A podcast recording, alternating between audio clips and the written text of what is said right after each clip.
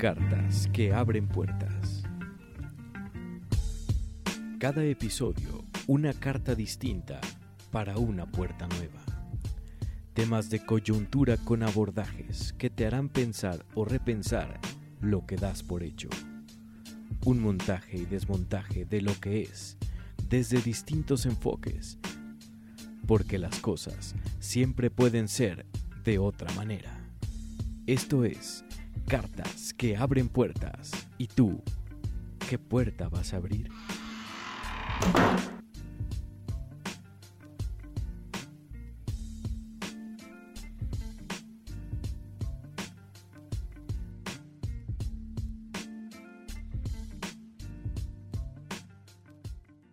Amigas, amigas, bienvenidos a un episodio más de Cartas que abren puertas.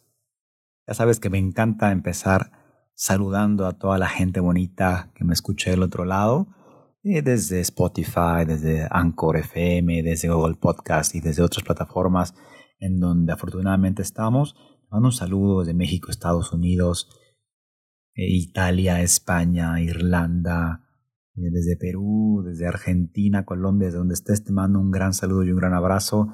Hoy tenemos un tema, un temazo, que vamos a darle 20 vueltas porque parece ser un tema muy choto, un tema eh, bastante bastardeado, pero vamos a darle una vueltecita para ver si realmente es lo que estamos buscando o si realmente es lo que nosotros pensamos o si realmente hemos creído que es eso. Pero ¿cuál es el tema? Vamos a hablar de la felicidad. Pero hoy no vamos a hablar un poquito, eh, más bien vamos a hablar nada de neurociencia, sino vamos a hablar un poquito de temas filosóficos. Porque si no sabes, y si hasta ahorita lo sabes, que está excelente, la felicidad es uno de los temas que los grandes filósofos han tratado, desde Aristóteles, eh, Sócrates a través de Platón, Epicurio y otros grandes más que ah, trataremos en otros episodios, pero hoy vamos a deconstruir un poquito el término. La felicidad. Pero antes de empezar, te recuerdo nuestras redes sociales. En Facebook estamos como Cartas que abren puertas. A mí, Gabriel de la Vega, el anfitrión, y tengo el, gusto de estar en ese tu podcast. Eh, me encuentras igual tanto en Facebook como en Instagram, como en Twitter, como arroba Gabriel de la Vega. Yo encantado de, llevar la conversación por ahí contigo, eh, de conocernos más a detalle, pero hablemos pues, hablemos de la felicidad. Por ahí me, vino a la mente una canción que dice La felicidad, pero bueno, no vamos a cantar hoy. Eh, fíjate bien, para los griegos la felicidad la consideraban como el fin de nuestros actos.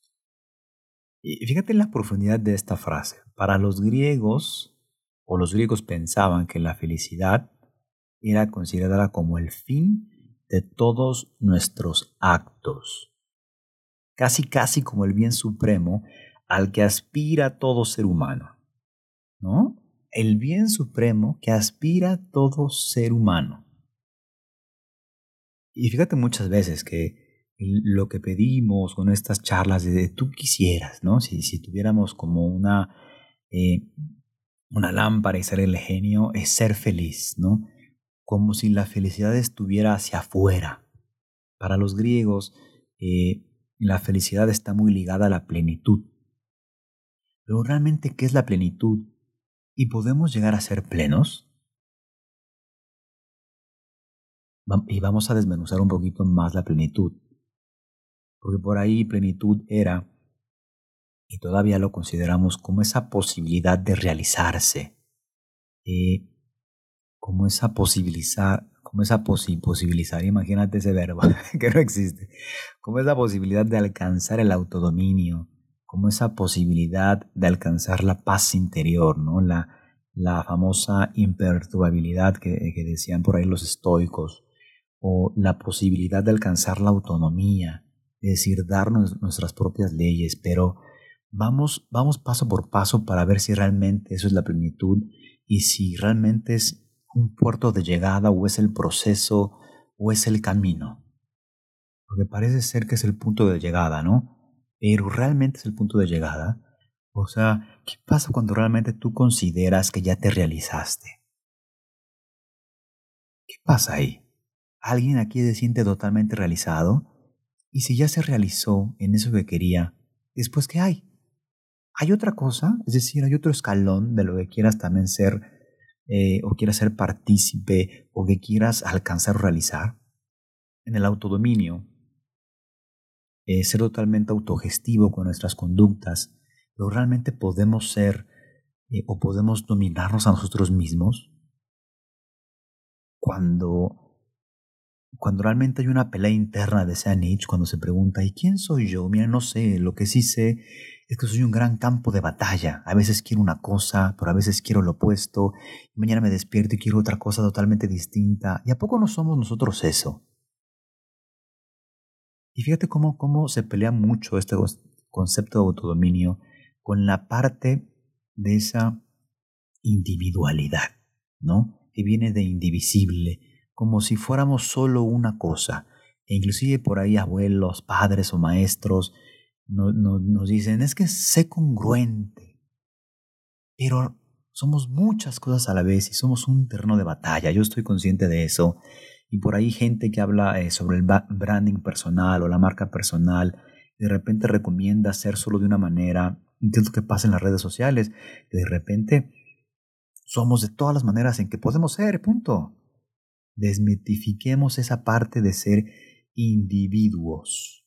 Somos muchísimas cosas, por eso el autodominio yo lo consideraría como una parte sumamente difícil y más bien un proceso de conocerte un poquito más. Y por ahí hay otra parte que tiene que ver con la plenitud, que ya me extendí un poquito, pero bueno, no importa, de, esto, de eso se trata, de la paz interior, de ese estado de imperturbabilidad que hablaban eh, los estoicos. Y realmente siempre podemos estar imperturbables en este estado eh, de paz interior. Por ahí igual si le preguntamos a Matthew Ricard, algún monje budista nos van a decir, obvio que sí se puede. Pero nos van a decir, y no siempre, pero en la mayor parte del tiempo podemos estar en este estado o sabemos cuando estamos en un estado de paz interior. Realmente podemos alcanzar la plenitud así. ¿Y cómo? Y aquí, aquí yo lo macho, o más bien lo contrasto con una definición de Bert Hellinger, que dice que la vida se toma con todo y sus circunstancias. Ahora bien, o sea, aquel que te dice, mira, yo quiero estar tranquilo. Yo digo, ¿y cómo, ¿y cómo se hace eso, no? Que nos pasen la receta de cómo estar tranquilo. Porque la vida tiene inconsistencias, la vida tiene retos, tiene desafíos. Inclusive hasta nacer es nuestro primer gran desafío. Nuestro, nuestro primer gran desafío, dice Hellinger. Al momento de que nacemos, es nuestra primera batalla con la vida de nuestra madre, obviamente. Entonces, ¿realmente la paz interior será un concepto para alcanzar la plenitud? ¿Y qué decir ahora de alcanzar la autonomía, esa independencia plena? ¿Realmente podemos ser autónomos? ¿O hasta qué grado? Y aquí es donde surge la pregunta, ¿es posible alcanzar la plenitud? Y me quedo callado para que tú te la respondas porque aquí deviene otra pregunta que parte de, la anterior, ¿no? ¿Es la felicidad algo alcanzable? ¿O debemos considerarla como un horizonte siempre abierto, eh, como una búsqueda de lo imposible por lo imposible? Y fíjate hasta dónde, o sea, quizás sea ese horizonte abierto, como mirar en el mar, ¿no? Cuando tú estás navegando o cuando estás en un malecón y de repente ves al horizonte y no tiene fin. Quizás por ahí empiece a ser la felicidad, o hacia, hacia allá sea la felicidad, como esa búsqueda imposible, pero que estamos dispuestos a ir por ella. ¿Y qué es lo que pasa últimamente o desde que eh, el consumo empezó a ser lo prioritario? Sin ninguna crítica, pero vamos a hablar como se debe hablar, pues la plenitud siempre estuvo asociada y sigue estando asociada a la felicidad por consumir. Y vivimos en tiempos en donde la felicidad está ligada a consumir y como en una apropiación de bienes materiales. Sin embargo, eso se cayó, ¿no? Y fue una de las grandes lecciones que nos dio y nos sigue dando este rollito de la pandemia, este rollito de la cuarentena, en donde no podíamos ir a comprar y lo que se podía comprar de repente no te llegaba, si lo pedías este, vía remota, vía por e-commerce o qué sé yo. A mí me causó muy curioso, me, me, pareció algo muy curioso. Que de repente cuando se, se empezó a flexibilizar en la cuarentena y ya se podía salir, lo primero que se abarrotaban eran las tiendas comerciales para comprar cosas de última necesidad. Pues entonces sí la plenitud está asociada con la felicidad y la felicidad de consumir. Fíjate bien, o sea, hasta dónde, ¿no? Pero, pero, pero fíjate lo que viene. Cuando la felicidad se convierte únicamente en nuestro acceso a lo material y al consumo, no solo se establece una conexión entre felicidad y desigualdad, sino felicidad y alineación. ¿A qué es a donde voy? Si la felicidad es igual a yo puedo comprar, es decir, entre más compre soy más feliz, entonces no, no todos podemos ser felices o no todos pueden ser felices.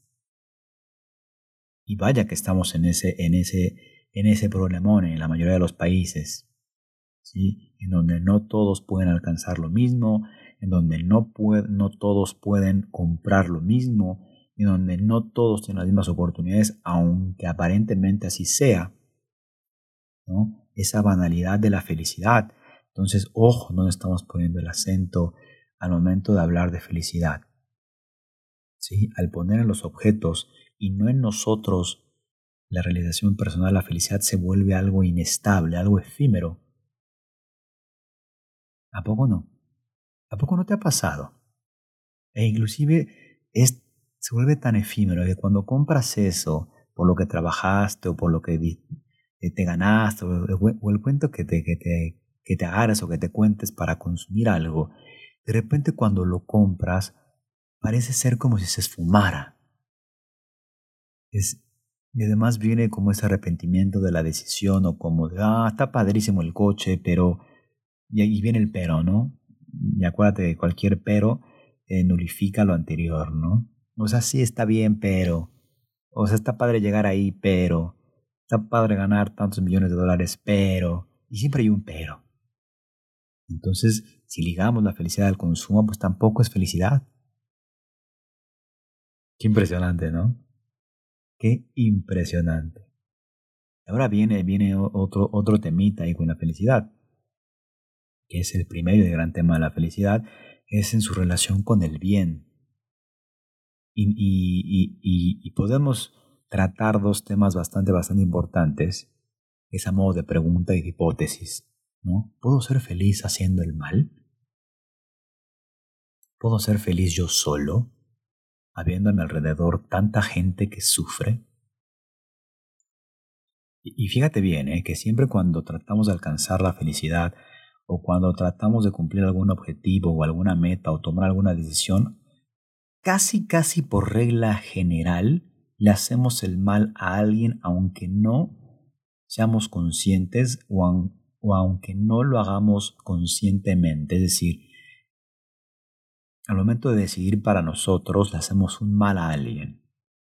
Y siempre pasa, y no es que lo estemos contemplando, pero por ahí siempre hay un daño colateral. Y fíjate bien, ¿no? Ahora podemos ser felices sabiendo a, nuestro alrededor tanta gente que sufre.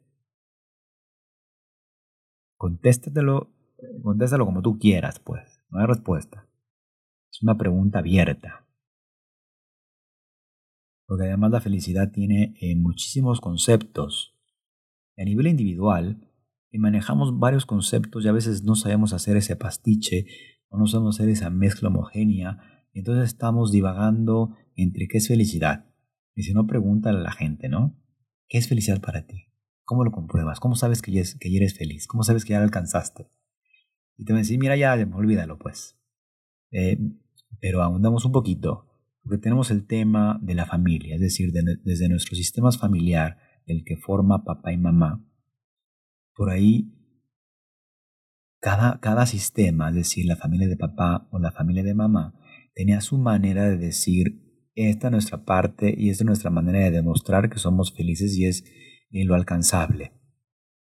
Y también cada historia familiar tiene sus mismas memorias de lo que es ser feliz o de lo que cuesta ser la felicidad. Y también la felicidad, como bien decía eh, Derrida, es una construcción de relatos. Nada hay fuera del texto, decía Derrida. Pues hasta la felicidad es un relato, es una narrativa. Qué impresión, ¿no? Todo esto que estamos hablando es una narrativa. Ni siquiera es algo alcanzable o, o algo que se puede demostrar o cuantificar. Simplemente es una narrativa.